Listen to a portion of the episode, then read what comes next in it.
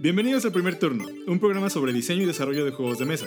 Somos dos diseñadores con el desafío de hacer un juego de mesa al mes durante un año. Acompáñenos en el proceso.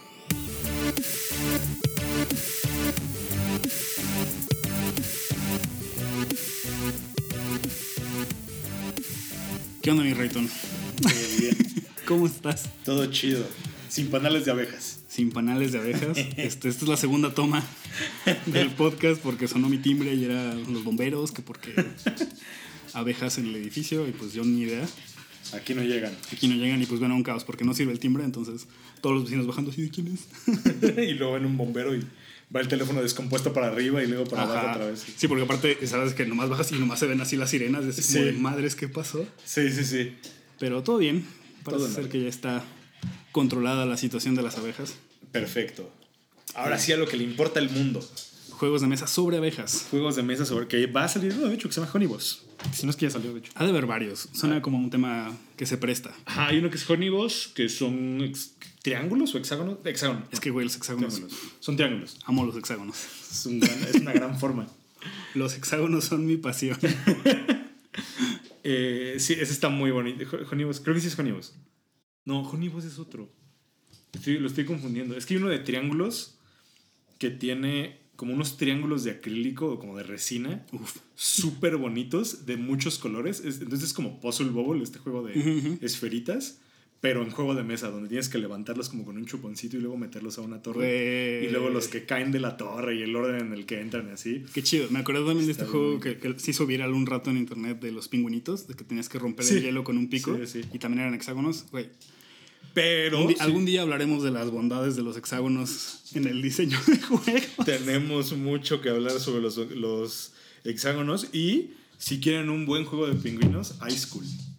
Uf, de- Ice de School destreza. De destreza, pero como no, no se pueden imaginar. Una vez que aprendes a hacer que tus pingüinos salten, ¡uh! el juego se abre así de posibilidades. Y está bien padre porque High School 1 y es de perseguirse entre pingüinos. A nadie le importa, todos queremos nada más pegar a los pingüinos. Y luego también está High School 2. Entonces, es una caja de cajas, en verdad, porque con eso es el tablero. Ujú. Y High School 2 es otra caja de cajas. Entonces puedes juntar High School 1 y High School 2 y hacer un circuitote gigante Yes. y jugar ahí con tus pingüinos. ¡Ta! ¡Ta! Está bien chido. Güey, siempre siento que a mi colección lo que le hace falta es un buen juego de destreza. Todos necesitan un juego de destreza. Yo también, yo, yo también creo eso. Croquinole para mí es así. El croquinole. El croquinole es. El pinole. El pinole. El cropinole. No, el croquinole es así.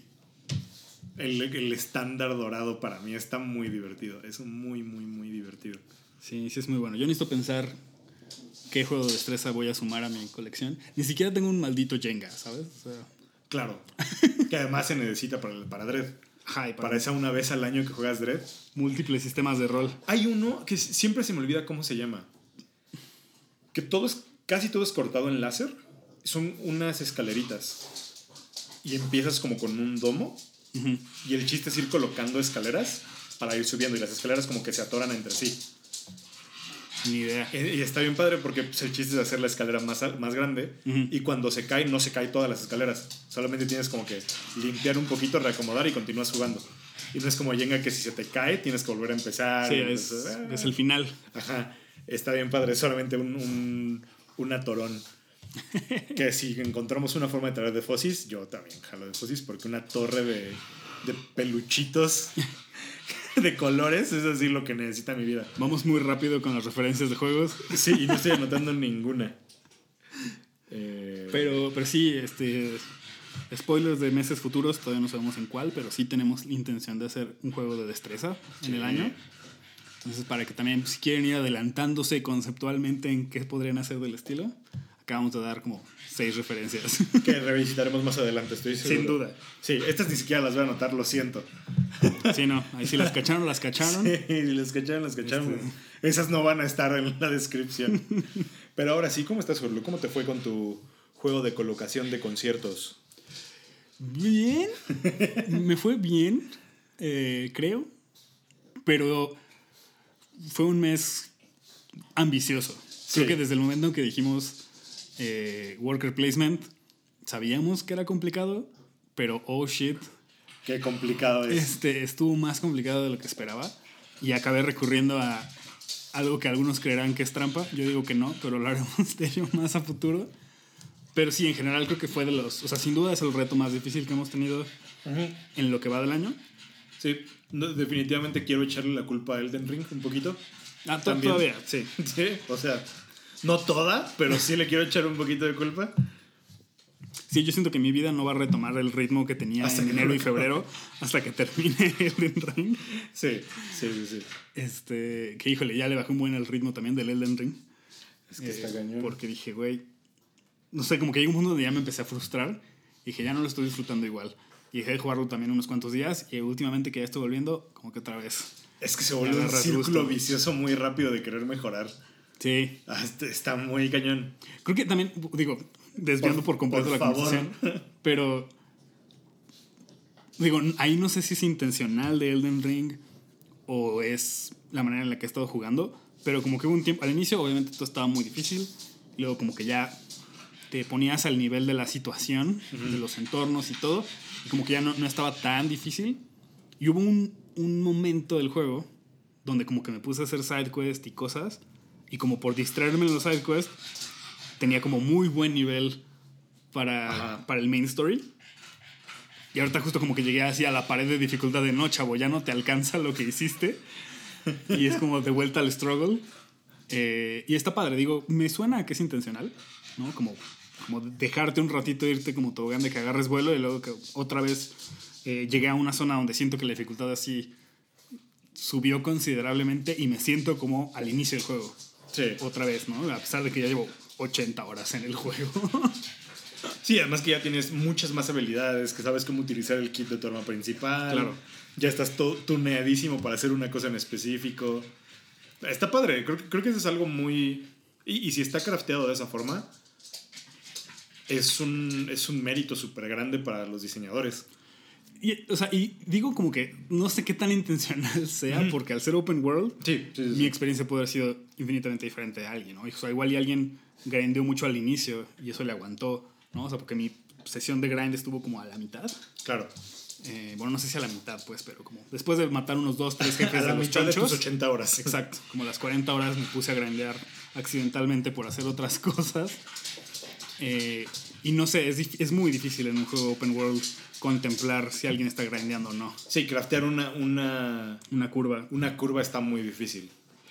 Pero, pero digo, si está contemplado, porque podría, podría ser que después de cierto tipo de contenido, simplemente la, la dificultad suba. Así que no importa cuánto grandes, suba. Mucho. Sí, o sea, sí, sí creo que, que esa parte a la que acabo de llegar sí es, o sea, sí es muy a conciencia un, un pico de dificultad. Eh, porque sí, no hay manera de que eso sea accidental. O sea, porque también comparas así el, el último jefe que matas antes de llegar a esa zona con la zona. es como, ay, güey, espérate. Este, Sí, sí, venía sufriendo, pero no tanto. Sí, creo, creo que eso es algo muy, muy remarcable.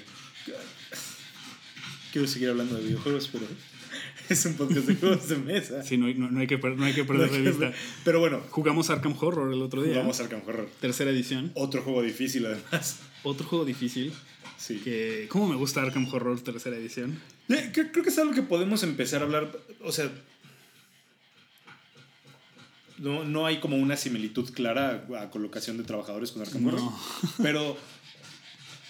O sea, el desafío de hacer un Arkham Horror. Lo, lo estamos jugando con un amigo. Con, con, con- con un buen amigo del podcast que, que está en Palomitos también. Saludos a Kike. Saludos a Kike. Que justo era lo que nos estaba preguntando. ¿Cómo diseñas un Arkham Horror? Y va mucho de la mano de cómo diseñas juegos de mesa en general. O sea, no es, no es solamente un Arkham Horror. O sea, tienes que diseñar un buen sistema para empezar. Un buen sistema donde puedas quitar y meter cosas y sabes más o menos cómo está la economía de todo.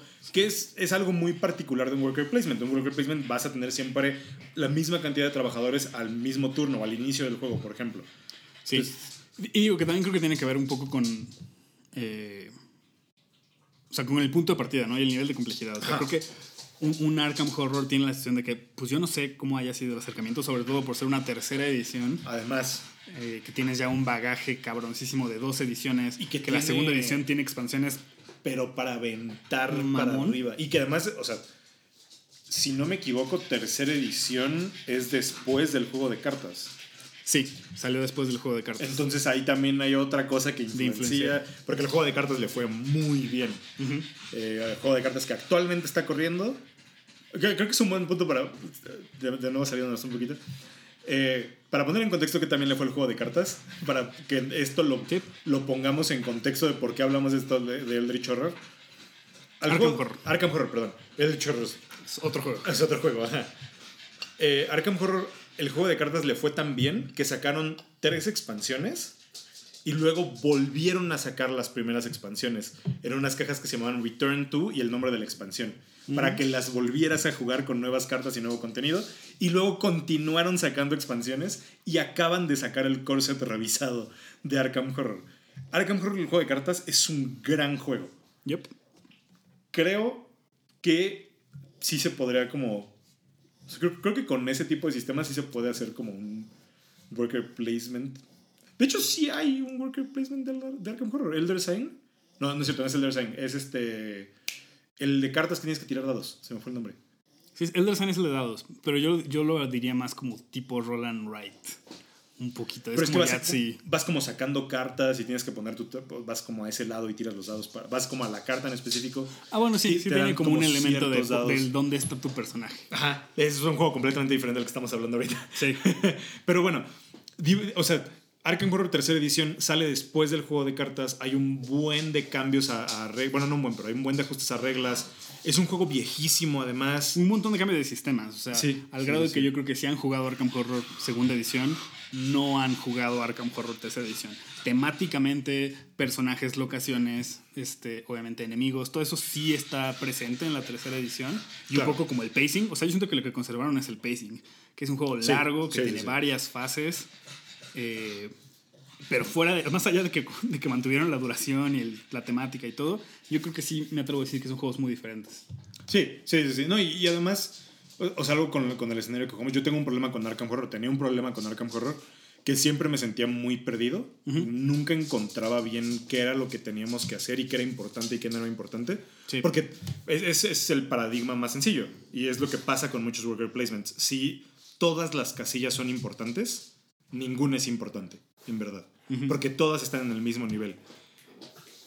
En Arkham Horror me sentía muy así antes. Y la última vez que lo jugamos, me sentí mucho más cómodo con el sistema. Me sentí más.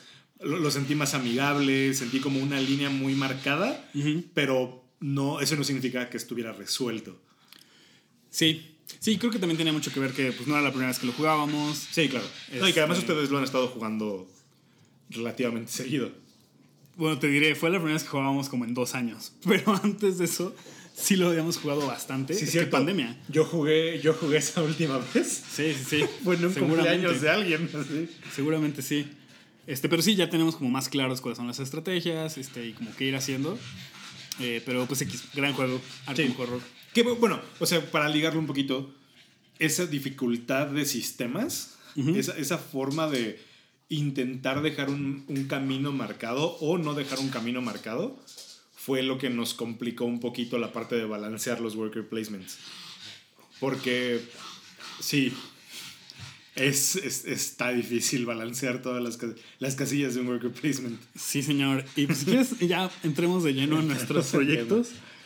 Platícame cómo quedó tu juego, Reiten.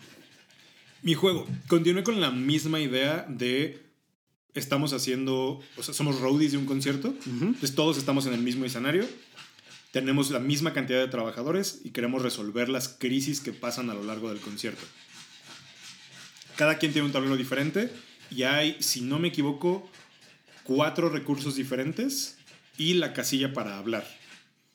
Ok. Entonces, no, es- como lo había comentado, es un juego donde no puedes hablar. Cuando estás jugando no puedes hacer estrategia, solamente seleccionas tu casilla, levantas tu, ta- tu tablerito o tu, tu pantalla para que vean dónde lo pusiste, se recolectan los recursos, se pone el centro y luego continuamos y volvemos a poner la pantalla. A menos de que vayas a las casillas para hablar. Si en las casillas para hablar hay tres o más, nadie habla, porque es como que todos quieren hablar al mismo tiempo y no Ok. se el mensaje. Entonces, para que puedan hablar, solamente pueden ir dos, Dos. a las ¿Y casillas. si va uno solo? Si va uno solo, no pasa nada, porque estás hablando solo. Ok. El otro no te está poniendo atención. Me imagino que entonces tu juego debe tener un mínimo de tres jugadores. Ajá, cuatro jugadores. Lo tengo, lo tengo contemplado así como cuatro Es de jugadores. cuatro a huevo. Exclusivamente, sí. Sí, por, por cómo están balanceados los recursos y todo eso. Ish, porque tampoco acabé mi balance de recursos. Sí, Pero, I feel you. pero por, ahí, por ahí está la prueba de concepto. Entonces, el chiste es que si van dos jugadores a la casilla de hablar, las casillas de hablar tienen dirección. Entonces, tienes que ir al de tu izquierda y el, de, el que está a tu izquierda tiene que ir a su derecha para que puedan hablar. Porque ese es el, vas con alguien y le estás hablando así al oído y el otro se voltea y te habla a ti al oído y, tú se voltea, y es eso la, la interacción que pasa. Entonces, cuando vas a la casilla de hablar y se ponen de acuerdo, solamente esas dos personas pueden hablar. Ok. Y entre esas dos personas pueden compartir y le pueden dar, decir a los demás. Porque si no estaría muy difícil el haz como que no escuchaste que dijeron algo así. Entonces ya, simplemente pasa eso. Si van tres personas, aunque estén apuntando flechas diferentes, nadie habla, nadie puede hablar porque todos se, se, se mezclan ahí. Y ya, el chiste es ir cumpliendo las crisis. Tengo como tres o cuatro crisis que a lo largo del juego. Y el chiste es al final, o sea, no, no es resolver crisis por crisis, es al final tienes que cumplir con todos los recursos que te dieron y evitar tener recursos de más. O sea, va- vas a tener recursos extra porque las casillas están como un poquito, se traen como basura consigo mismas. Claro. Pero el chiste es, tu, o sea, tu score es mientras más te hayas acercado a la, a la crisis completa y hayas desperdiciado menos recursos. Ok. O sea, también lo que te sobra es, También cuenta. es malo. Ajá. Es, es- o sea, es mejor llegar y que te sobre A que te falta. a que no llegues. Porque si no llegas a la crisis, pues perdiste el juego. Ok. Pero perdieron como, como equipo. Y ya, está como relativamente sencillo, pero es una pesadilla. Y además, o sea, no lo playtesté. Esa es como pura idea en mi cabeza de cómo yo, como yo lo jugaría con, otras, con otros tres Raúles. Ok. Pero pues, sí está muy difícil. O sea, sí, sí balancear esa parte de cuánto te da y qué basura te da y cómo te lo da y todo eso, sí está muy cañón. Yep. Pero, creo que, o sea, lo último que hice fue trabajar en el arte y llegué a la conclusión de que soy muy malo escribiendo reglas.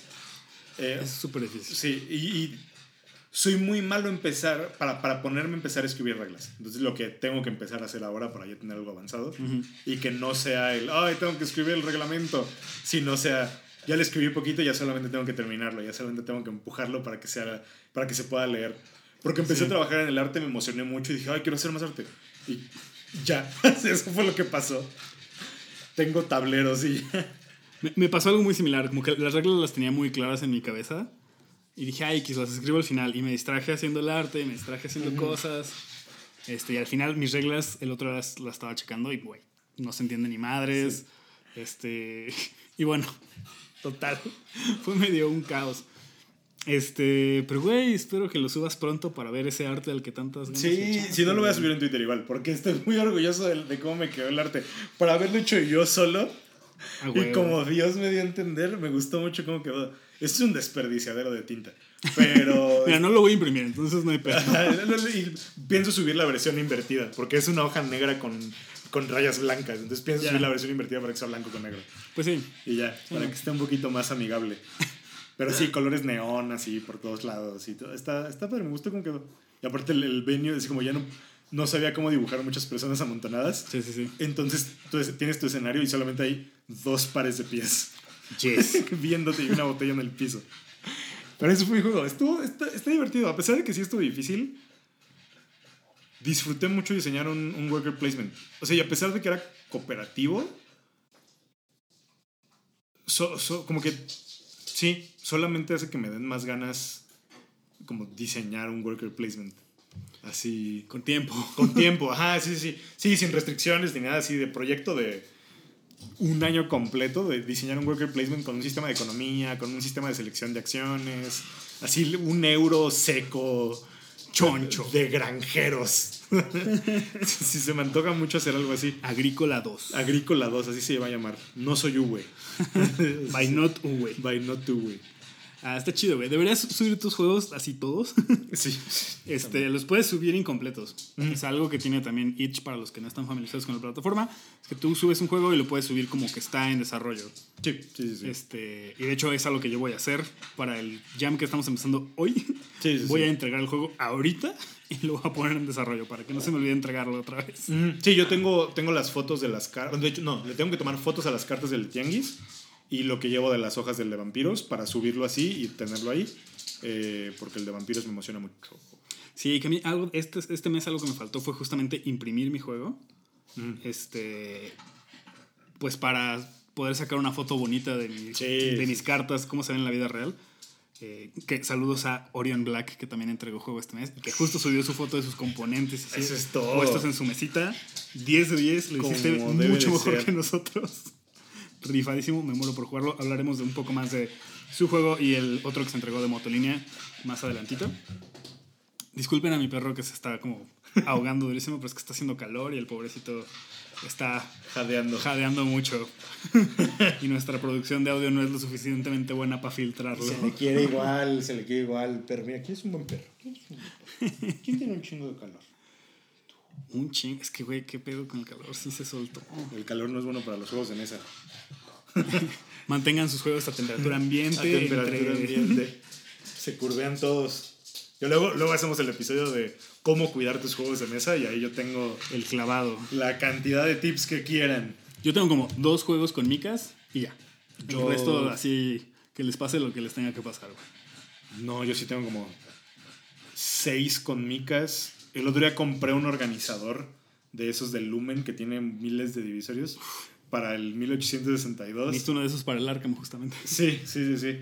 Es la mejor compra que puedo haber hecho. Así está súper padre porque además todo está ahí cuando lo estás jugando, entonces nada más lo sacas como si fueran monedas. Sí. Y lo regresas y ya psh, lo cierras, pum, lo metes como portafolio. Pero tengo juegos con micas, tengo, les, les he impreso insertos en 3D, he hecho insertos yo en, en, en foam, en foamboard. Eh, sí, ahí te- tengo... Porque según yo iba a jugar un chingo mi Arkham Horror, Ujú. vi que si lo juegas mucho, la- los circulitos de, de chequeo de habilidades, Ujú. el Arkham Horror juego de cartas, o se empiezan a marcar o se empiezan como a borrar, porque pues lo estás mezclando. así Claro. Entonces vi que le compran de protectores de monedas, de plástico, y ahí los meten. Y lo vi y dije, lo necesito. Lo tengo que tener. ¿Y cuántas veces has jugado Arkham Horror de Dos. Y esas, esas dos veces que lo he jugado, utilicé la aplicación para sacar los tokens. Pero se ve cuando, cuando lo sacas y ves así las moneditas en plástico. ¡Ay, no! man! Se ve bien bonito. Un 10 de 10, güey. 10 de 10 por cuidarlo, así, nah, no le va a pasar nada. Eh, de- pequeño paréntesis, yo tengo mis juegos así, porque como tengo pensada mi colección de juegos es, quiero que dure lo mayor posible. Porque no sé cuándo voy, tengo un set de Mahjong, por ejemplo. No sé cuándo voy a jugar mi set de Mahjong. Pero el día que lo juegue va a estar, el día que consiga un grupo de personas que quieran jugar Mahjong, va a estar mi set de Mahjong bien limpio, dispuesto para jugarse. No sé, güey. Yo soy partidario de los juegos que se ven así que les han dado mucho amor y que están madreados. Yo también, pero me traumé mucho con la preservación de videojuegos. Bueno, sí.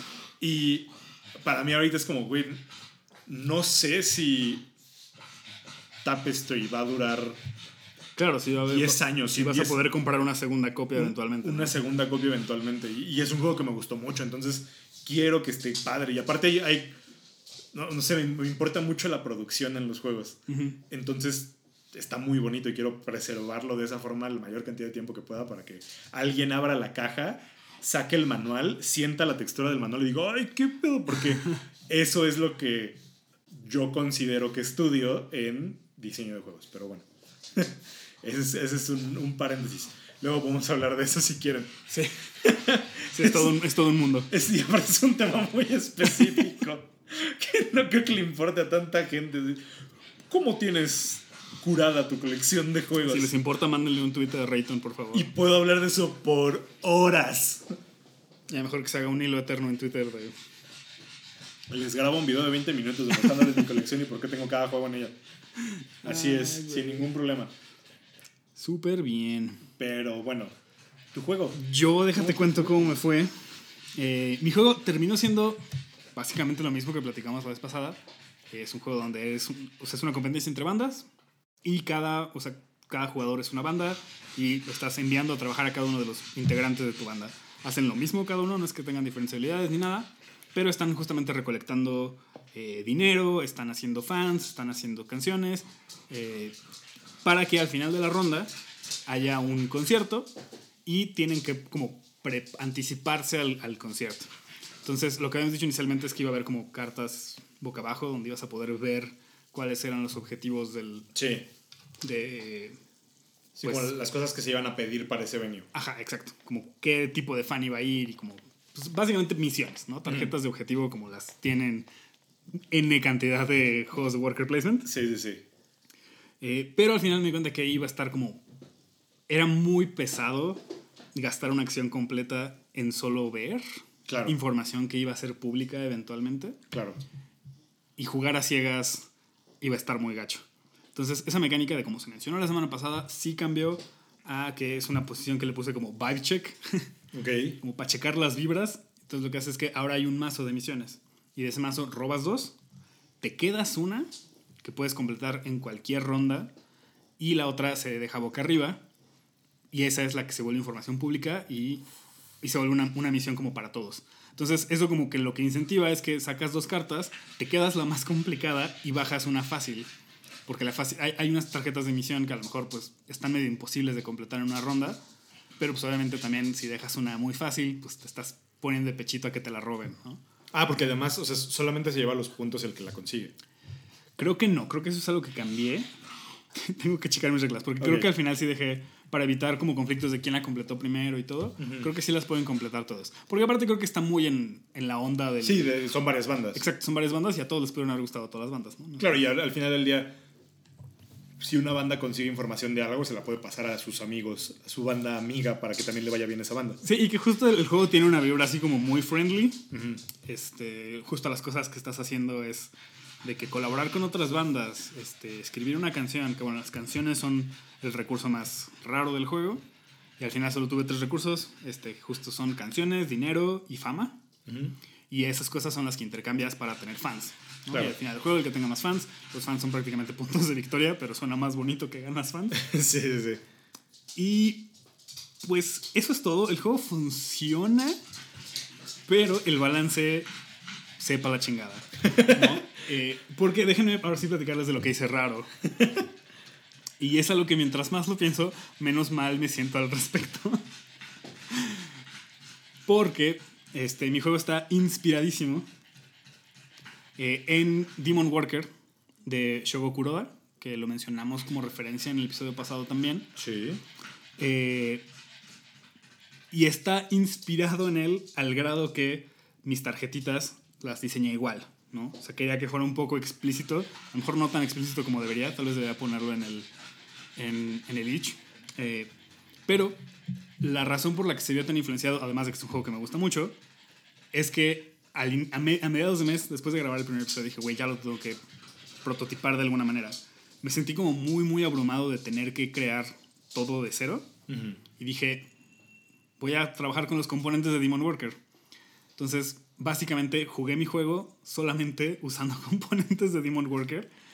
Eh, y básicamente lo que acabé haciendo fue modearlo de cierta manera, ¿no? Entonces, eh, quería como traer el tema a la mesa porque se me hace muy interesante cómo hablamos de mods de juegos de mesa diferente de cómo hablamos de un mod en un videojuego. Claro. ¿no? Eh, para los que no topan en la industria de los videojuegos, un mod es cuando X desarrollador deja como accesibles ciertos archivos o ciertos como espacios del juego para que los usuarios les metan nuevo contenido, nuevas mecánicas y le den como una vida adicional al juego a través de estos mods, ¿no? Eh, Que, l- prácticamente la industria de los videojuegos como está formada ahorita, está formada a base de mods. Porque han sido muchos mods que han cambiado cómo se consumen los juegos. Ah, claro, claro, hay mods que han sido influyentes Sí, a o sea, madres. o sea, para, para, que, para los que no están tan, tan informados en, contextualmente, raro que estén escuchando este podcast y no sepan esta parte, pero, o sea, no, no importa, no shame. Eh, League of Legends viene en un mod, Counter-Strike viene en un mod, y gracias a Counter-Strike tenemos Valorant y tenemos un modo en específico de Call of Duty. Eh, PUBG, PUBG es un mod, Halo es, o sea, no es un mod per se, pero todo el modo de disparar de Halo está influenciado por Unreal Tournament, que tiene sí como sus cambios muy, muy grandes, pero o sea, esos son como los tres, cuatro juegos que están influenciando la industria ahorita y que están cambiando el modelo de negocios de cómo se consumen los videojuegos Sí. y que vienen de la comunidad tomando un juego y haciendo un modo eh, personal. Sí, sí, exacto. O sea, yo creo que muchos de los más infames, pues justamente Counter-Strike, que era un mod de Half-Life. Exactamente. Este, que digo, Half-Life nada que ver con Counter-Strike, pero pues al final Pero tenía nada. disparos y Ajá. la gente podía hacer sus mapas y ya eso fue suficiente. ¿no? Y Team Fortress que venía. Team Fortress venía de. De Unreal, de- eh, venía. O sea, Team Fortress sale de Doom y de Doom Ah, sí, sale. Unreal. Porque en Team Fortress estaba. En Doom estaba Team Fortress Classic, que era este, este juego de shooters basado en clases con habilidades. Team Fortress, de Team Fortress sale Overwatch, sale Battlefield, eh, salen todos los shooters donde haya un- una selección de clases, luego sale Paladins. Sí, son mods de mods de mods de mods de mods que, que han influenciado todo. Exacto. Y, y siento que en juegos de mesa es, es, es raro, eh, porque hay muchos juegos que puedes jugar y dices, ah, güey, claramente se inspiró en tal cosa. Eh, pero no solemos pensar en ellos como mods. Cuando hablamos de mods en juegos de mesa, pensamos más como en reglas de la casa. ¿no? Exactamente. Así de, ah, güey, en mi casa ignoramos esa mecánica, ¿no? O acá te damos más vida, o lo que sea, porque se nos hace, pues sí, algo más justo, ¿no? O sea, como Sí, tuiquear reglas. que también hay mods per se, so- pero son muy limitados. O sea, mods en el sentido de que, a- en el sentido de que agreguen nuevo contenido. Ajá. Como el, la expansión que primero salió pública por un güey que la hizo, que es la expansión de Root del gato robótico, que era para jugar solitario con un, Ah, claro. con un jugador extra, que luego entró oficial y hay una expansión que se llama The Clockwork, The Clockwork Expansion, que es el, el módulo del gato robot que se juega solo y tiene su orden de operaciones. Eh, y todo eso influencia también los Automa. Automa que no es el... Automa no es que un modo tenga un juego de individual. Automa es un sistema que desarrollaron unas personas en específico para desarrollarle ese modo y que es ya como una marca casi casi. Sí. Eh, podemos argumentar que algunos modos de Magic son mods, Es que exacto, o sea, como que. eh, o sea, pero son reglas. Ajá. son es que reglas. a, a eso iba, porque como que a nivel conceptual sí, podemos encontrar paralelos, pero hablamos de ellos de manera diferente. ¿no? Y se me hizo como muy interesante. Eh, y pues bueno, para los que no topan Demon Worker, el juego que les acabo de escribir, pues es muy similar. Las cosas que, que eliminé por completo es que en Demon Worker tienes que pagarle a tus trabajadores para ir a trabajar, en el mío no. Eh, en Demon Worker las misiones son siempre privadas. Y bueno, en Demon Worker puedes como mejorar a tus trabajadores, ¿no? Entonces, de cierta manera simplifiqué Demon Worker este, y lo masacré un poco, la verdad es que sí. Y donde me hizo falta tiempo, y por la razón que siento que es un poco descarado, acabó siendo un poco descarado mi, mi mod, es porque mantuve todos sus valores de balance. Ah, ¿Por qué? Porque así lo probé, así lo estuve jugando. Y a pesar de que había cosas que decía, híjole, a lo mejor esto se podría sentir mejor si lo cambio un poco, no tuve el tiempo de diagramar todo, hacer una tablita y ver qué podía hacer. Entonces se quedaron las tarjetas tal cual como en Demon Worker. Entonces, si ustedes tienen Demon Worker, pueden jugar de gig sin ningún problema. Simplemente ignoran la comida y algunos espacios. Tengo menos espacios que, que Demon Worker. Que también es, es una forma muy buena de empezar a hacer, a hacer diseño de juegos. Sí, y justamente lo iba a recomendar. Sí. Este, si se sienten intimidados por cualquier reto de este podcast, tomen un juego que conocen bien y modifíquenle un par de reglas. Eh, la realidad es que a la hora de estarlo jugando, a la hora de estar haciendo el arte, el juego va a ir agarrando su propia identidad. eh, al grado de que si yo hubiera hecho mi, mi tablero diferente, este, incluso si hubiera conservado los valores así, pero si hubiera hecho mi tablero un poco diferente, este, no les hubiera dicho mi inspiración y todo, me pudo haber salido posiblemente con la mía eh, y, y hubiera existido tal vez gente que dijera, ah, se siente un poco como Demon Worker, ¿no? Entonces, eh, sí, sin miedo, sin miedo a, Sí. a modear. La verdad es que a veces en nuestras colecciones tenemos tanto juego ahí para aventar para arriba que pues no solo usar de referencia, sino que a veces jugar y decir qué pasa si ignoro esta regla, qué pasa si cambio esta, qué pasa si duplico eh, los recursos. Eh, y se van a dar cuenta de por qué se tomaron decisiones en ese juego, pero también van a, van a haber oportunidades para sus propios juegos. Sobre todo si luego logran encontrar entrevistas con diseñadores de juegos que hablen sobre ese juego diciendo statements de a mí me gusta, a mí no me gusta que en mis juegos haya tal cosa, por lo tanto este juego no tiene esto. Ustedes jueguenlo sin eso, cámbienle lo que les dice y vean qué es lo que pasa si no tiene eso, para que vean por qué el diseñador llega a eso. Es una forma muy buena de estudiar diseño de juegos. Una de las tareas milenarias que dejan en, en desarrollo de juegos, que es una tarea que puedo decir con mucho orgullo que yo nunca dejé. Yo sí. Porque güey. me choca Ya esa tarea. güey, Sí lo he hecho. es arreglen Monopoly. y esa tarea sí le encanta, le encanta, le encanta, le encanta de- dejar a las personas que están estudiando eh, diseño de juegos. Eh, es una tarea que, o sea, es algo que ya se hace, es algo que todos hemos hecho. Todos hemos tomado un juego y hemos dicho, ¿qué pasa si hago esto? A mí no me gusta esta regla, entonces la quito. A- a- de repente, en grupos de juego, que es lo, es lo mismo a tener una regla de casa Sí. sabemos que esta carta es la mejor o sabemos que esta cosa es la mejor, entonces no la utilizamos, jugamos el juego sin esto. Y el juego cambia un poquito.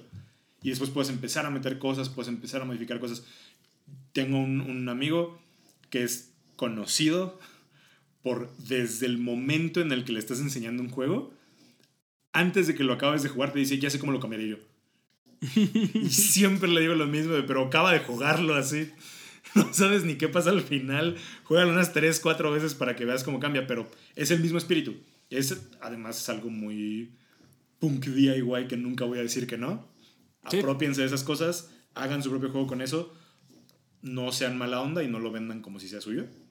Digan que está referenciando tal lugar, pero más para Que, que- también, yo- o sea, incluso creo que esas cosas dependen. Porque incluso si nos metemos en el rollo legal, Claro, no se pueden registrar ese tipo de cosas. O sea, incluso si yo publicara The Gig como está, pues no hay manera, no hay argumento legal para que... sí, para que te demanden. Porque la experiencia de juego termina siendo diferente. Y aunque fuera muy similar, No se pueden registrar no hay registro de mecánicas, ¿no? Entonces, digo, no es para que lo hagan, pero tampoco es para que se contengan. Si tienen un juego Exacto. que está chingón, que surgió de un mod, pues denle, ¿sabes? Y, y también soy muy partidario de que el diablo está en los detalles y tu juego se va a encontrar a sí mismo y va a tomar forma en esos pequeños detalles, ¿no? O sea, el simple hecho de que mi juego se trate de un concierto, por lo que habíamos platicado, pues le da un sabor temático muy diferente a Demon Worker, Claro. al grado que poner un monito en un lugar se siente diferente, aunque a nivel, a nivel esencial de estar recibiendo dos tokens sea el mismo, ¿no? Hay un estudio que inspiró eh, Jeff Engelstein, uno de los eh, hosts del podcast que siempre referenció, de Ludology, donde toman un juego que se llama Ink and Gold, que es un juego muy clásico de, de probar tu suerte, donde estás Probando una- tu suerte. robando tesoros de, de civilizaciones pasadas en Perú. Sí, bueno, luego hablamos de colonialismo en juegos de mesa. Sí, sí, sí, que también es un tema muy grande.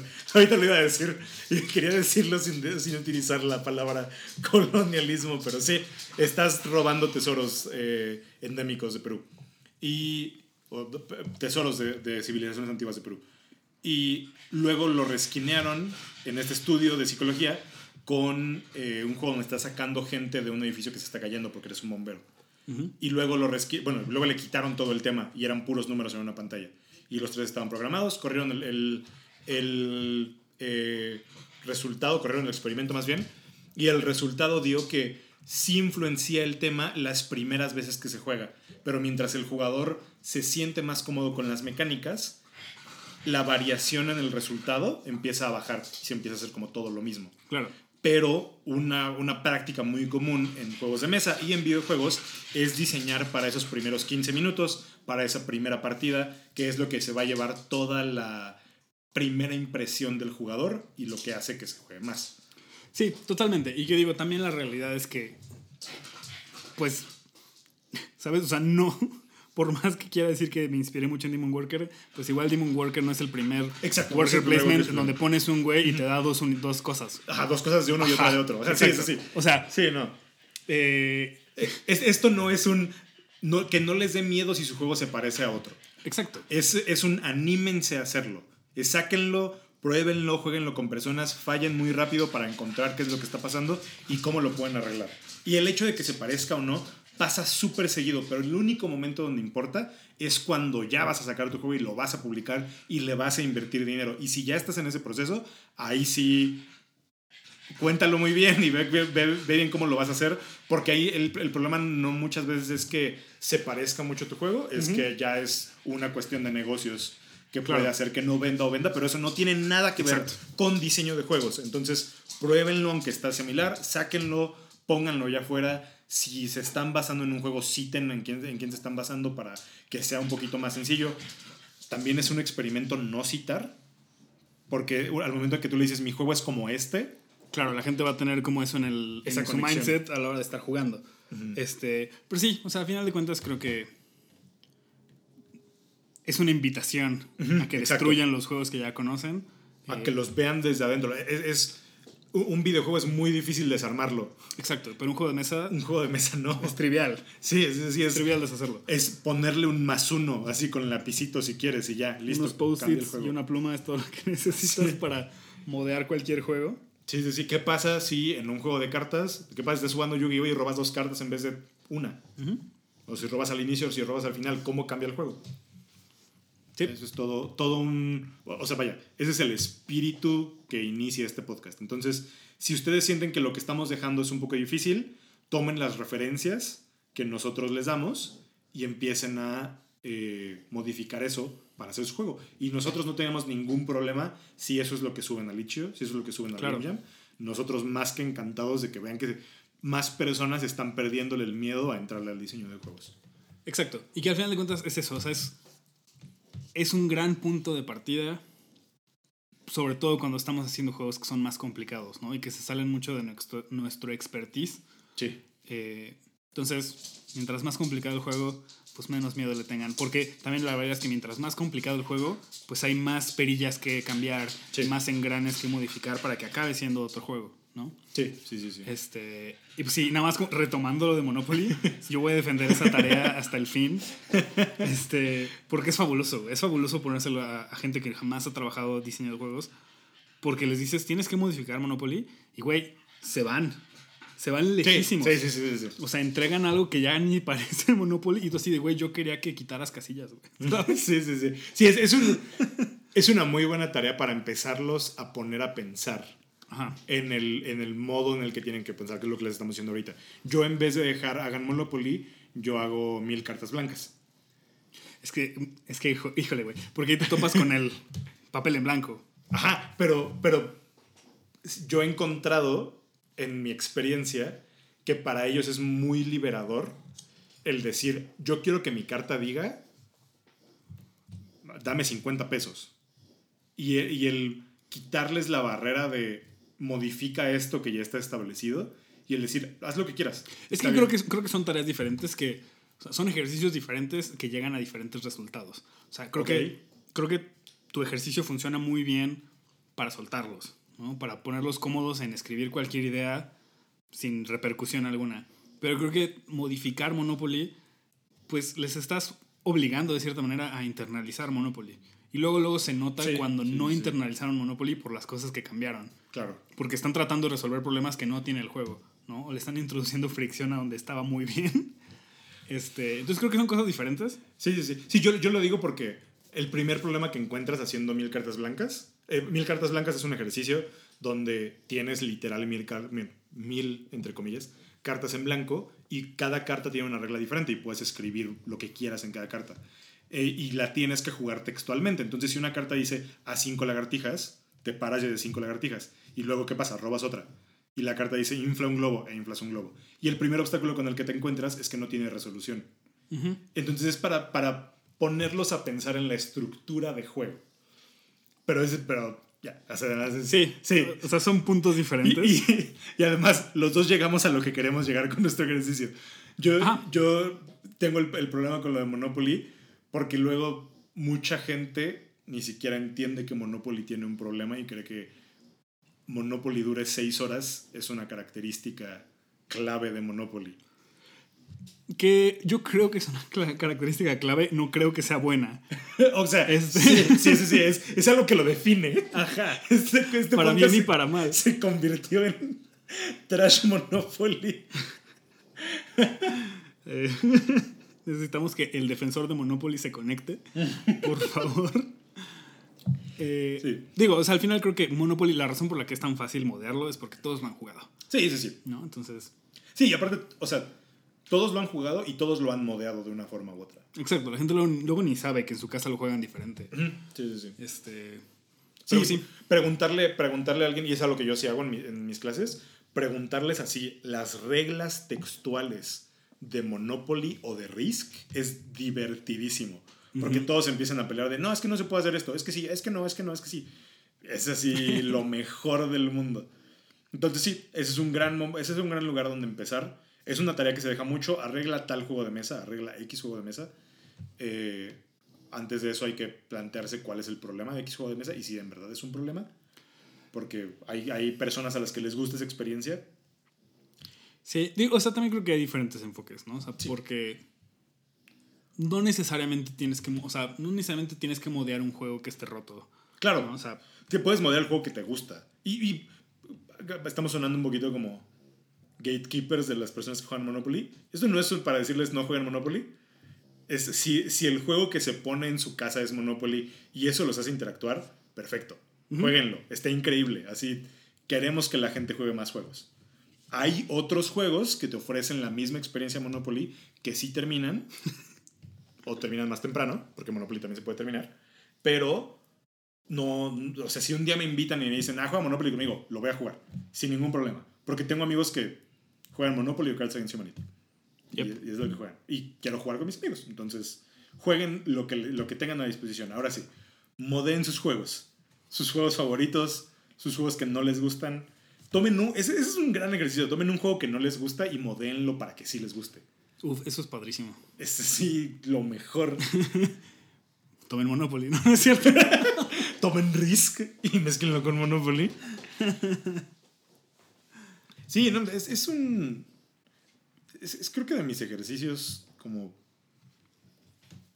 No sé, lo debería de hacer más. Modear juegos. La verdad es que no se me había ocurrido hacerlo en ninguno de los meses anteriores porque tenía como ideas más claras de lo que quería Sí, hacer. sí, sí, sí, también pasa eso. Este. Y pues nada, recomendado. Eh, si se sienten muy trabados, there's no shame Exacto. en voltear a ver otros juegos y usarlos como punto de partida. Si quieren, si tienen como un requisito en específico, quiero un juego que se sienta como tal, o ah, me gustó tal juego y quiero algo similar para modearlo. ¿Qué me recomiendan? Escríbanos en el Discord y ahí estamos platicando con ustedes, siempre recomendando más cosillas. Eh, es, es muy padre siempre esa plática y en el Discord se está poniendo padre. Entonces sí, lo logramos. Terminamos los juegos, que eso es lo importante. No lo subí, pero Sí. tengo que, tengo que subirlo, eso es lo, lo que voy a hacer estos días.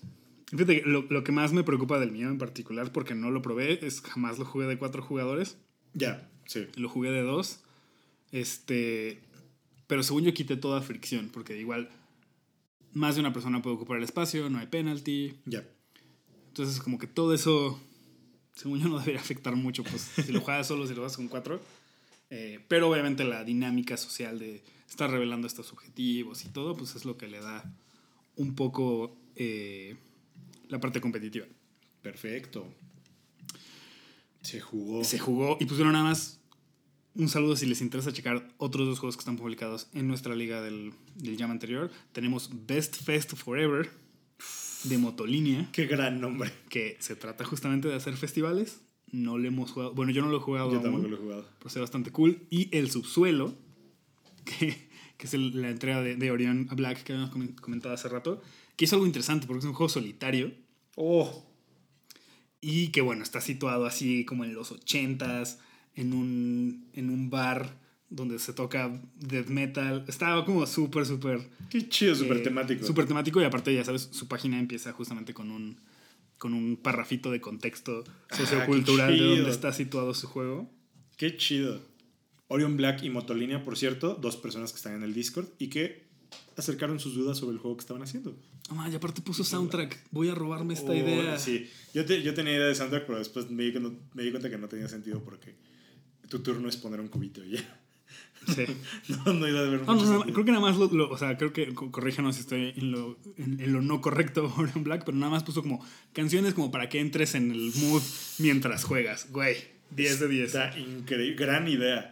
Oh, lo voy a hablar al final del podcast, no lo voy a interrumpir ahorita. Porque me acordé de una cosa que vi me voló los sesos y ahora quiero pedir velas por internet.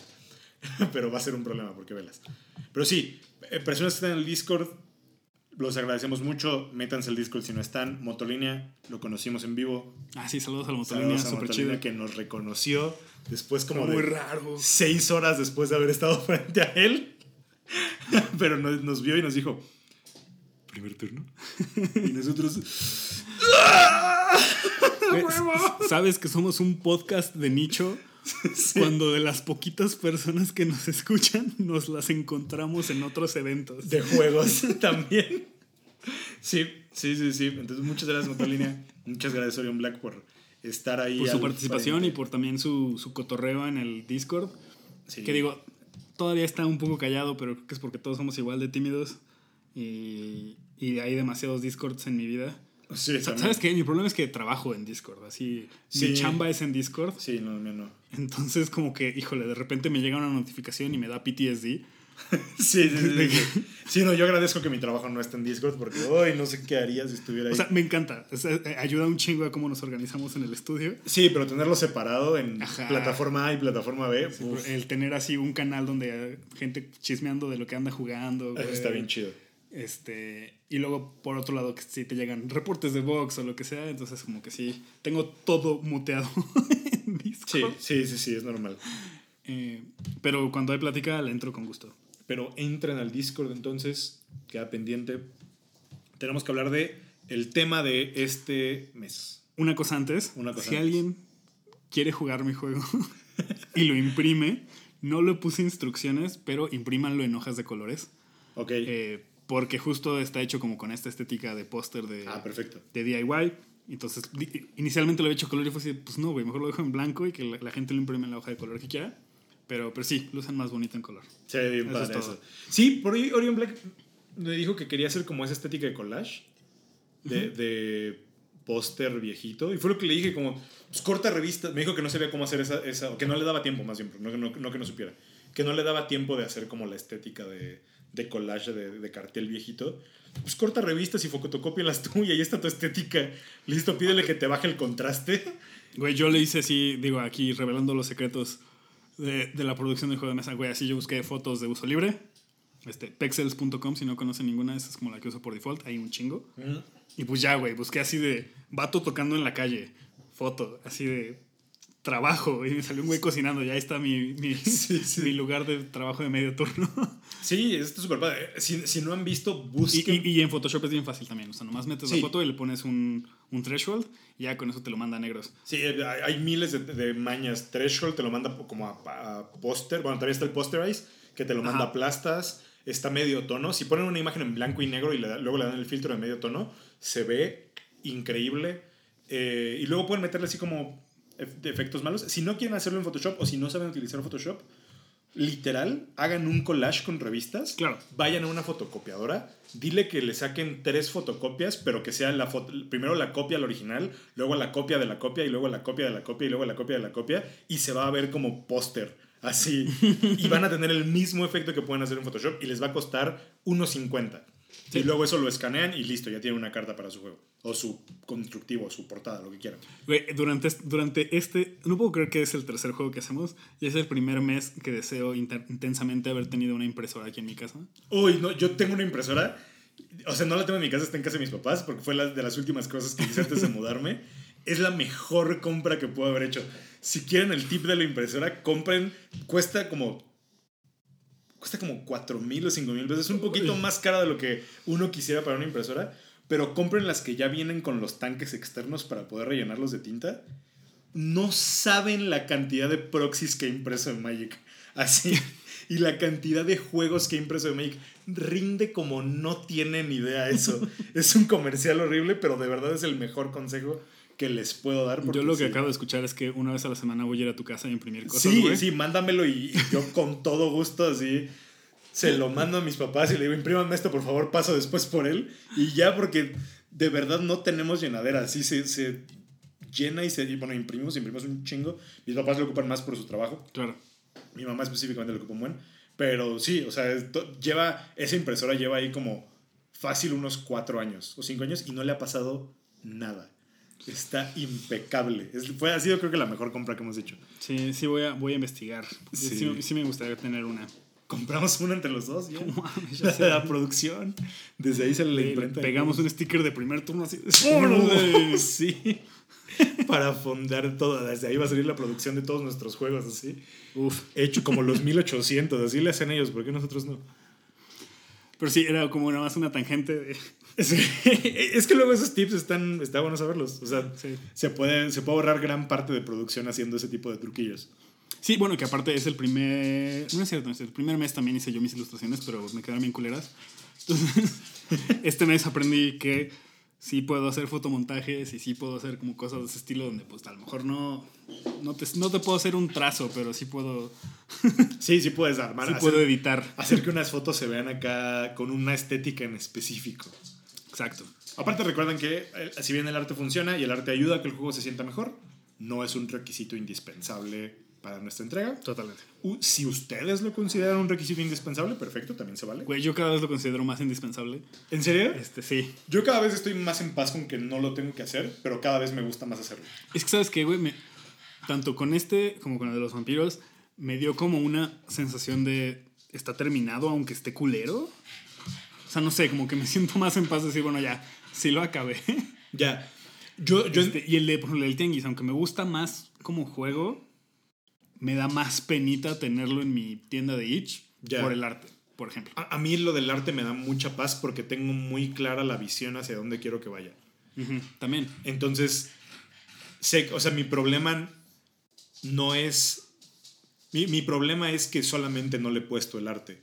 Pero si me dan el dinero para ponerle, o si yo junto el dinero para ponerle el arte mañana, ya sé hacia dónde quiero ir, ya sé cómo quiero que se vea, ya sé más o menos con quién me gustaría trabajar. Y ya. Y siento que ese es un problema que solamente es cuestión de tiempo y dinero, en vez de decir como, no, estaría más perdido y me sentiría peor si no supiera cómo quiero que se vea al final.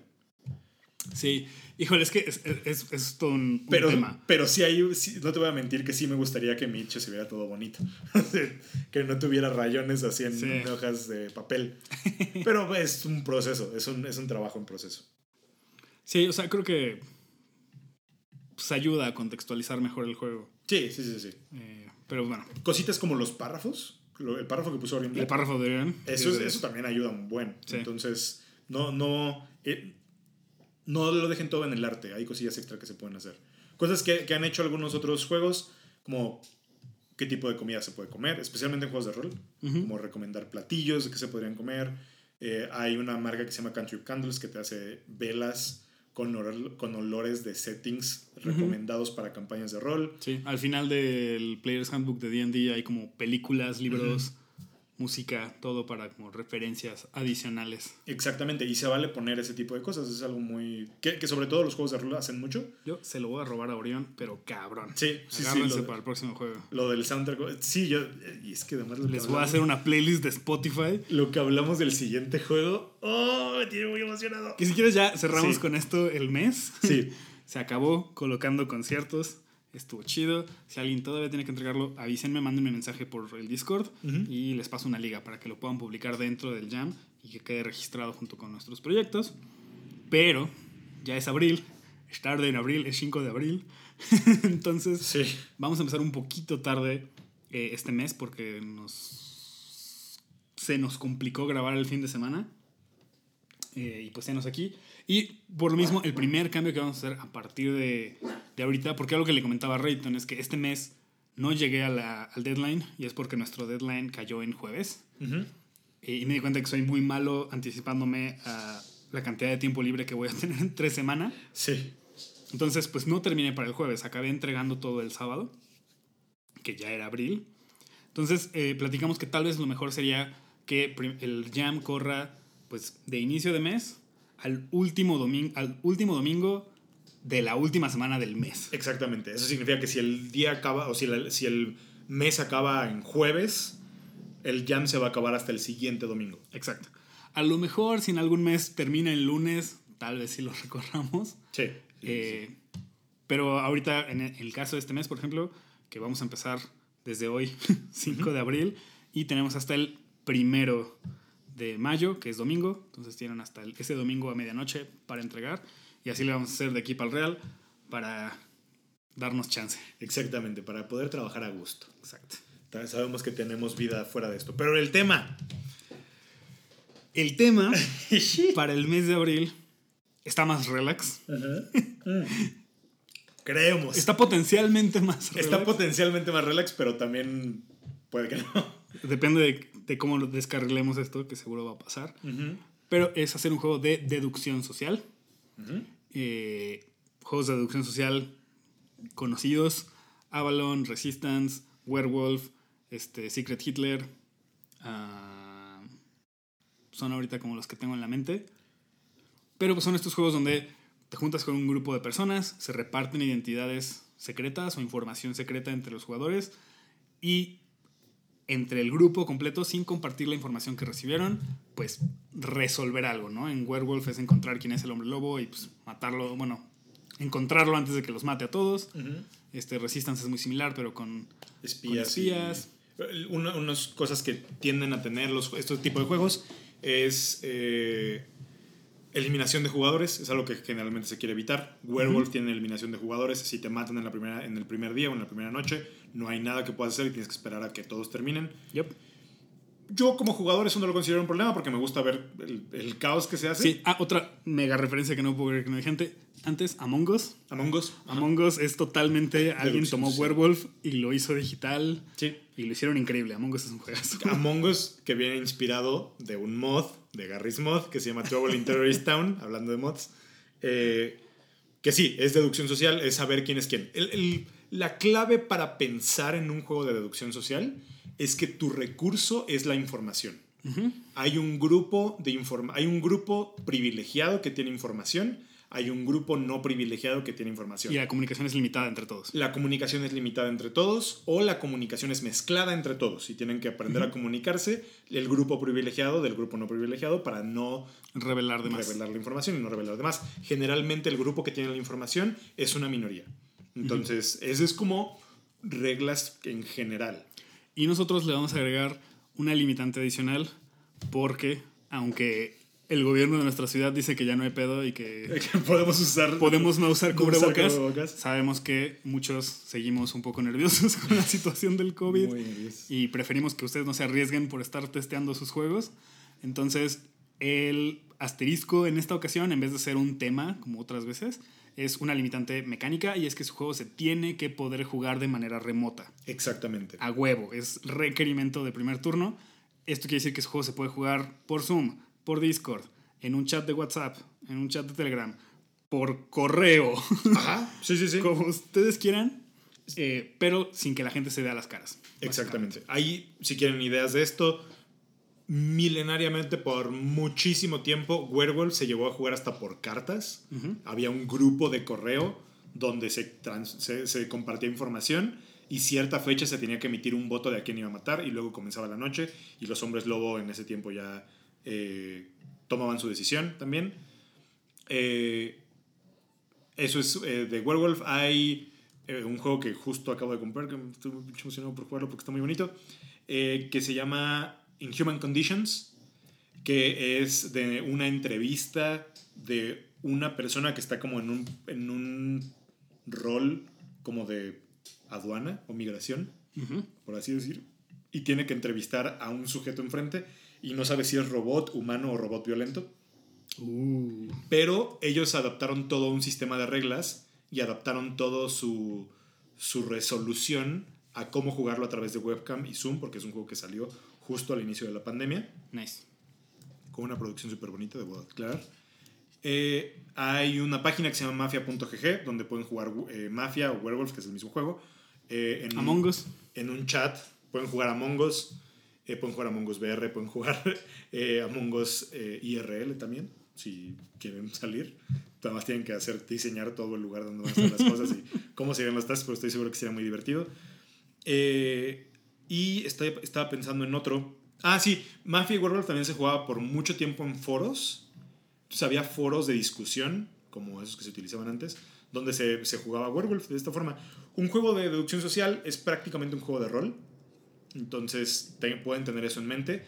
Y hay una premisa de diseño de juegos que les puede servir mucho para esto, que es todo juego si lo haces o más grande o le pones un reloj, se hace mejor.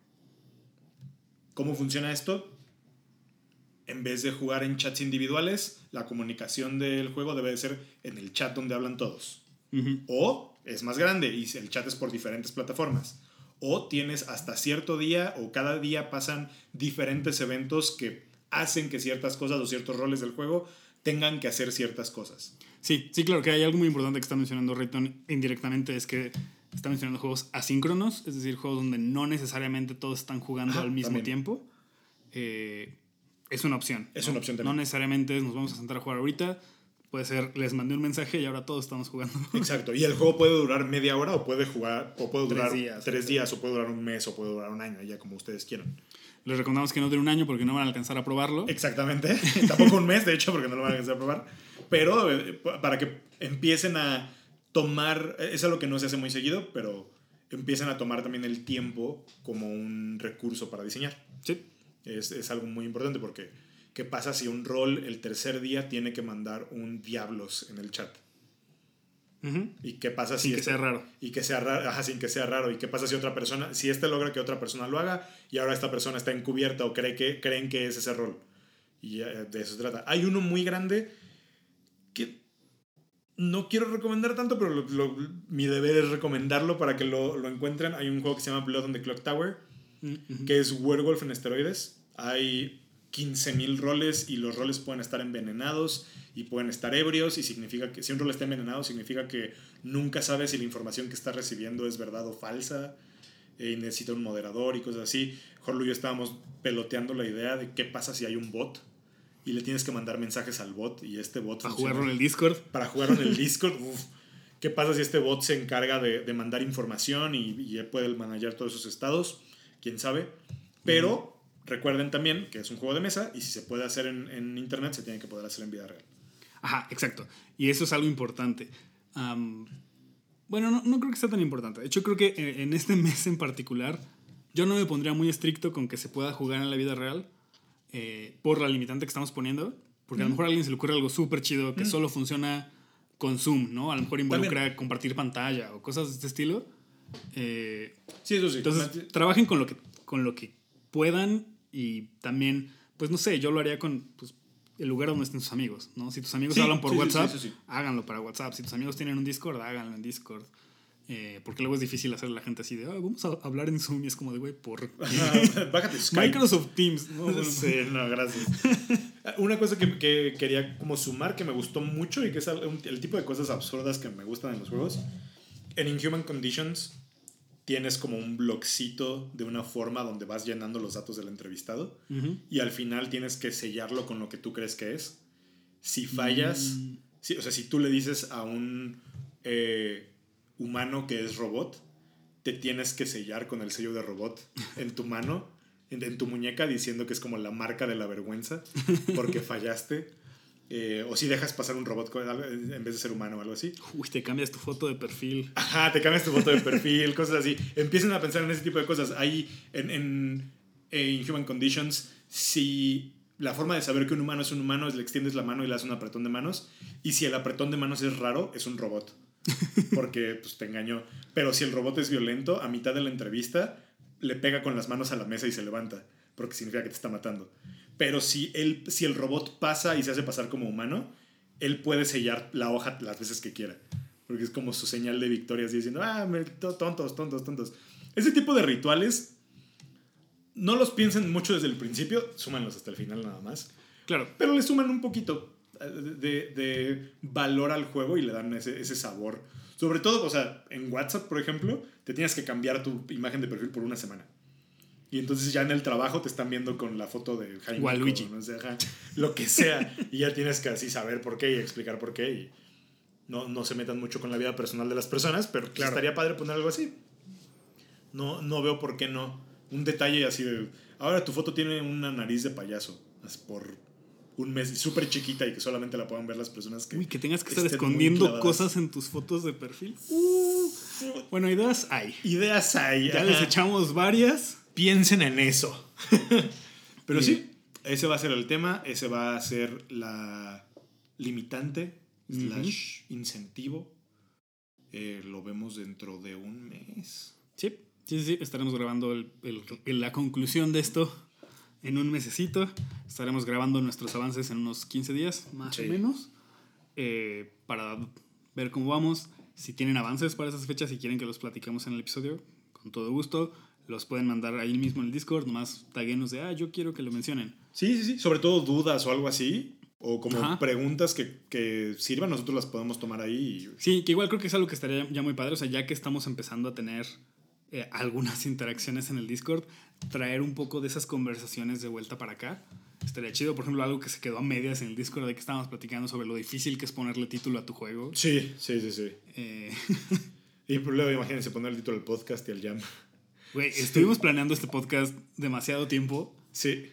Bueno, diferentes versiones de algo similar. Y nomás no teníamos nombre así hasta creo que el día que grabamos. Y ya, el, primer, y ya, fue un, hay que ponerle nombre ya, lo que sea. Primer tono va a estar perfecto. Listo, ya, no, no le demos tantas vueltas. Es mejor tener un nombre y ya solucionarlo después que no sacarlo. Que no es un mal nombre, mientras más pasan los meses, más lo quiero. Sí, yo también lo quiero mucho. Pero en general, eh, eh, ponerle nombre a las cosas es algo que me costaba mucho trabajo. Sí. Pero bueno, Horlu, ¿por qué estás emocionado que no es de juegos? O que sea de juegos también, no me importa, porque quiero hablar de juegos últimamente. Uh, no estaba listo por la pregunta, entonces te la voy a regresar en lo que pienso. Yo sí sé que estoy emocionado. Dale. Choca. Dos cosas. Jugué por primera vez 1862. 1800 son los juegos de trenes, estos ultra intensos que se juegan con Excel casi casi. 1862 eh, es una cosa completamente nueva, es una bestia completamente diferente. Y lo estaba jugando con cuatro personas, con otras tres personas que juegan juegos chonchos y que se dedican a los juegos. Un saludo a Chris Sale de Ravenfolks que lo estaba jugando con ellos. su chamba es ver juegos todo el tiempo porque tiene una tienda de juegos. Y le estábamos sufriendo y está bien, bien, bien padre. Estoy muy emocionado por seguir jugando 1862 y acabar una partida. Si les interesan los 1800, existen 1800 Games, que es una página de internet que se encarga de hacer muchas cosas automatizadas.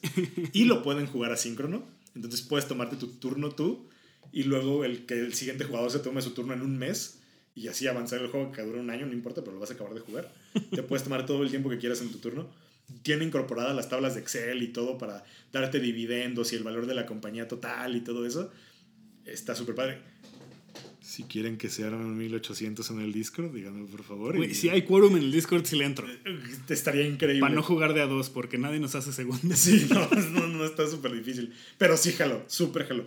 Y la otra cosa por la que estoy emocionado, el lugar que les dije ahorita de Country Candles, de las velas que hacen eh, para campañas de rol, sacaron como su kit de aventura, juego, ARG raro. Y todo es con el olor de las velas. O sea, prendes una vela y te dan como un prompt. Es como un juego de rol solo, donde es como este tipo de, juegos de journaling, donde tienes que ir escribiendo qué es la experiencia que te da la cosa que estás percibiendo. Pero es un kit que venden. Órale. Y tengo chingo de ganas de comprarlo, pero no inventes importar velas. Sí, ni, idea de cómo. Suena que me las van a detener en aduana y estoy muy emocionado por eso. Así tengo muchas ganas de jugar algo así. Porque es justo. En el primer capítulo hablábamos de, lo que nos gusta como diseñadores y como jugadores. Eso está en el eje completamente contrario a lo que yo juego y lo que conozco y con lo que me siento cómodo. Y ya, ya hay como varias cosillas de esas que quiero jugar como Thousand Year Old Vampire, The Mending, eh, Story of no sé, no recuerdo de Jeong Shim. Eh, son juegos de rol individuales. Sí. Pero sobre todo los de Jeong Shim que terminas con algo físicamente hecho. Tiene un juego que es de abordar y está súper bonito. Pero ese de las velas, es decir, tienes que oler y dar esos prompts, no y de repente, pum, COVID, no te huele a nada. sí, imagínate, la, la última no tiene esencia, ¿sí? no, ese gaslight está muy violento. Pero sí está, sí, sí, sí, exacto. Esa es, esa es, la línea que a mí como persona que le gusta la teoría lo vuelve loco. Así, ¿qué pasa si le estás metiendo un riesgo con el contexto actual del mundo? ¡Oh! me encanta, sí. Qué intenso, güey. Eso es por lo que estoy emocionado. Suena muy bien. Si las, si las importas, invitas. La, con la olorovisión. El Smellovision. Este, ya, ya sé que me tiene, no sé si emocionado, pero eh, últimamente he estado rebotando en mi cabeza hacer un juego de miedo, un videojuego, un videojuego de horror. Eh, y pues nada, o sea, como que es algo que estoy tratando de que asiente en mi cabeza para que una vez que termine mi proyecto actual, arrancarlo. Y pues nada, como que eso me ha llevado hacia un, a un hoyo de conejo de investigación de otros juegos de, de terror y como la clase de mecánicas que me gustaría implementar en, en un juego. Y me topé con Pathologic. No sé si has jugado Pathologic. No lo he jugado, pero he casi visto el ensayo de dos horas y algo que hice porque Pathologic es increíble. Ah, el ensayo de, de dos horas de H-Bomber Guy. Ajá, sí, sí, sí. ah, bueno, pues justo, me eché el video de H-Bomber Guy. Eh, bueno, y otros, varios. Eh, y decidí jugar Pathologic 2. Eh, lo estoy sufriendo. Sí. Me lo estoy campechanando de poquito a poquito. Pero bueno, para los que no saben nada de Pathologic, pues es un juego. Ajá, es un videojuego. un videojuego. Pathologic 1 es como del 2000 y algo. Sí, creo que es como de 2005, Ajá. una cosa así. Hubo un remaster hace unos 6 años. Y bueno, y el 2 acaba de salir, creo que en Sí, 2019. sí, sí, salió empezando pandemia, de hecho. Ajá, y es como una reimaginación del 1. Eh, el otro día alguien que lo comparaba con, con Final Fantasy VII eh, Remake, Ok. que es un remake, pero es un poco más que eso. Ujú. Eh, entonces eso es lo que dicen que es Pathologic 2. Y pues bueno, lo que hace especial a Pathologic y la razón por la que decidí sí jugarlo es porque es una experiencia de juego muy diferente a lo que cualquier otro videojuego trata de darte. Sí, es un sí, sí. juego que se jacta de tenerte sufriendo mecánicamente, no es una cosa de scare jumps, no es una cosa de, de que estés a oscuras todo el tiempo, sino más bien es como este, un, un juego tipo survival, pero donde de verdad estás batallando por tu vida en cada momento del juego, ¿no? O sea, piensen en cualquier juego survival que hayan jugado, no sé, Valheim, este, Don't Starve incluso, ¿no? Minecraft. Donde- Minecraft, donde estás como cuidando estas barritas, pero generalmente estás cuidando que no suban, Ajá. ¿no? O sea, empiezas a tener hambre y luego, luego te comes algo y te lo controlas, ¿no? Y Pathologic es un juego que está tan apretado mecánicamente que no hay manera de que tengas tus barritas abajo, ¿no? Es un juego de malabarear, estar a punto de morir Y no morirte. de 16 maneras diferentes. Sí. Y además tienes un cohete en el culo porque es un juego que tienes 12 días de tiempo de juego para resolver el juego eh, y el mundo avanza al mismo tiempo que tú. Entonces, si te tardaste mucho en hacer algo, pues ya se te murió un personaje o ya pasaron otras cosas. Y bueno, y además de todo esto, pues tiene como una mitología ahí bastante interesante. Es un juego ruso eh, y está justo como inspirado en como muchos mitos de allá. Eh, y pues nada, es una experiencia súper, súper rara. Eh, no diría que es divertido. Ah, Sí, sí, sí, sí. no diría que es divertido. No, no diría que me la estoy pasando bien. Ajá. Pero les garantizo que me la estoy pasando de manera interesante. Estás entretenido. En el sentido de que estás ocupado haciéndolo. Exacto. Ajá, no, no.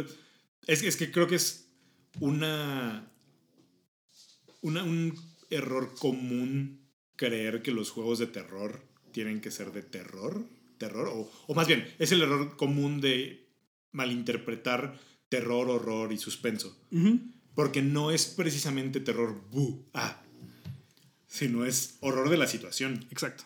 Es, muy, es un juego muy oscuro, los diálogos de los personajes son ultra, ultra, ultra como Crípticos. crípticos y además como que todos sienten que todos se van a morir en todo momento. Y todos te odian. O sea, tu personaje es un patán. Es un juego que, te, que busca hacerte sentir mal a propósito. Ajá, exacto. Eh, y pues bueno, nada, es eso. Está muy interesante. Eh, digo, no es, no- mi juego jamás iría a un extremo de, de- a, a ese clase de extremos porque no es la clase de diseñador que soy, creo. Pero eh, justamente lo que estoy buscando un poco con estas referencias y con, con jugar Pathologic es encontrar más maneras de hacer que el jugador tenga miedo sin jumpscares y sin oscuridad. Estoy seguro de que voy a, voy a acabar utilizando oscuridad en mi juego, pero no quiero que haya un solo jumpscare. Qué padre, te lo agradezco mucho. Como Porque yo pues, tampoco lo soporto. O sea, también Sí. es una cuestión de, güey, yo, yo sé que me puedo asustar sin un jumpscare. Y sé que un jumpscare me puede hacer cerrar mi computadora y no querer seguir jugando. Sí, sí, sí. sí. Eh, entonces, un poco esa es como la filosofía con la que me estoy acercando. Y pues bueno, es un proyecto a larguísimo plazo, ¿no? O sea, no es algo que vaya a empezar pronto, pero justo estoy como empezando a, eh, pues no sé, como empaparme de, de estos temas y otros temas que quiero que cubra el juego. Va a tener una, una temática un poco social. Entonces también estoy leyendo un buen de cosas. Eh, y pues bueno, eventualmente, si el podcast continúa, se enterarán De de, lo que va. está en mi cerebro. Pero pues sí, no creo empezar hasta el año que entra. ¿Sabes qué juego me da esa sensación? Pipeline. Pipeline Este- me da esa sensación de que todo el tiempo me voy a quedar pobre y no tengo para comprar mi petróleo. Ah, qué juegazo es Pipeline. Qué Pipeline, juego de mesa, este, Action Selection. eh, Subasta. No, Todo. más que subasta, manejo de recursos, manejo de dinero. sí, súper apretado. Súper apretado de Si te quedas sin dinero, es como, ah, sí, toma otros 15 dólares, pero aquí tienes una multa de 20. Entonces, no, sí, sí, sí. para el final del juego. Para el final del juego te lo vamos a cobrar al doble. Oh, y aparte las multas son ex- exponenciales al final. Sí, un gran juego, un gran, gran juego. Justo, creo que el terror es algo muy... El horror es algo muy por explorar en los juegos. Hay una plática que no sé, que sé que existe, pero creo que no hay video de un diseñador eh, que me gusta mucho hablando sobre el terror en los juegos de mesa y si el terror puede existir en los juegos de mesa como tal. Uf, toda una discusión. Yo creo que no. Yo también creo que no. Yo creo que no. Pero justo le dice que no hay terror, pero sí puede haber como esa sensación de dread, de, Ah, claro. de, de peligro. Pero es que es muy diferente. Siento Sí. que.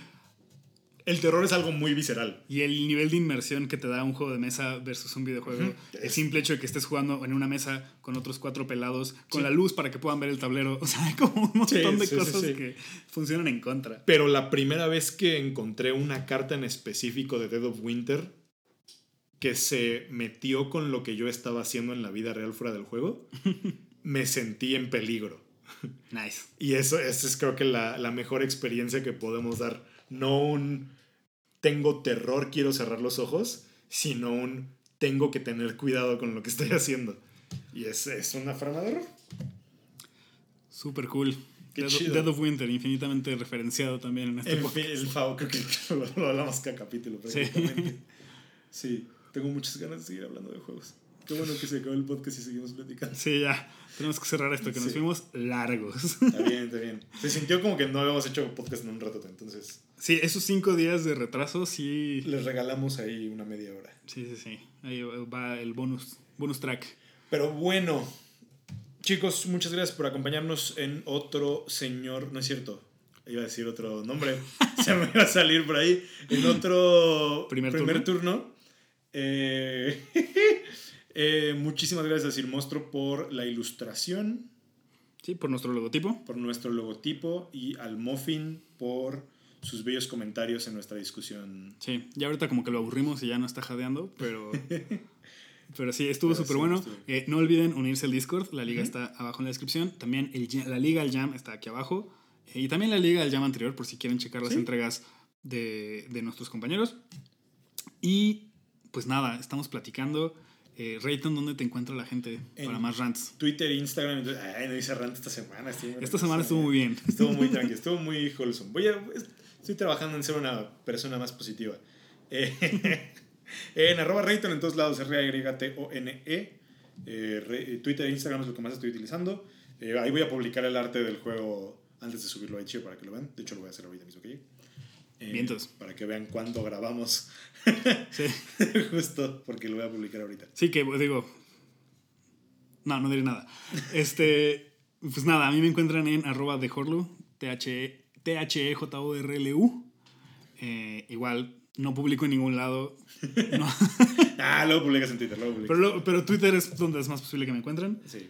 Eh, y sí respondo. Si me arroban o si me mandan un DM, con mucho gusto. Pero respondemos Chismeamos. más fácil en el Discord. Sí, pero para todos los juegos de mesa, eh, sí, ya está el Discord, ya está su casa, mi casa, su casa. Eh, ahí se arman los juegos. Sí, que se arme luego nochecita de juegos de Discord. Sí. Estaría chido. Ahí, ahí por dónde, por dónde echar juego. Sí que sí. Pero bueno. Son, sáquennos. Pero bueno, muchas gracias por acompañarnos. Nos escuchamos 15 días y a darle a sus juegos de Deducción social. De deducción social. Y pues nada, aquí termina nuestro turno.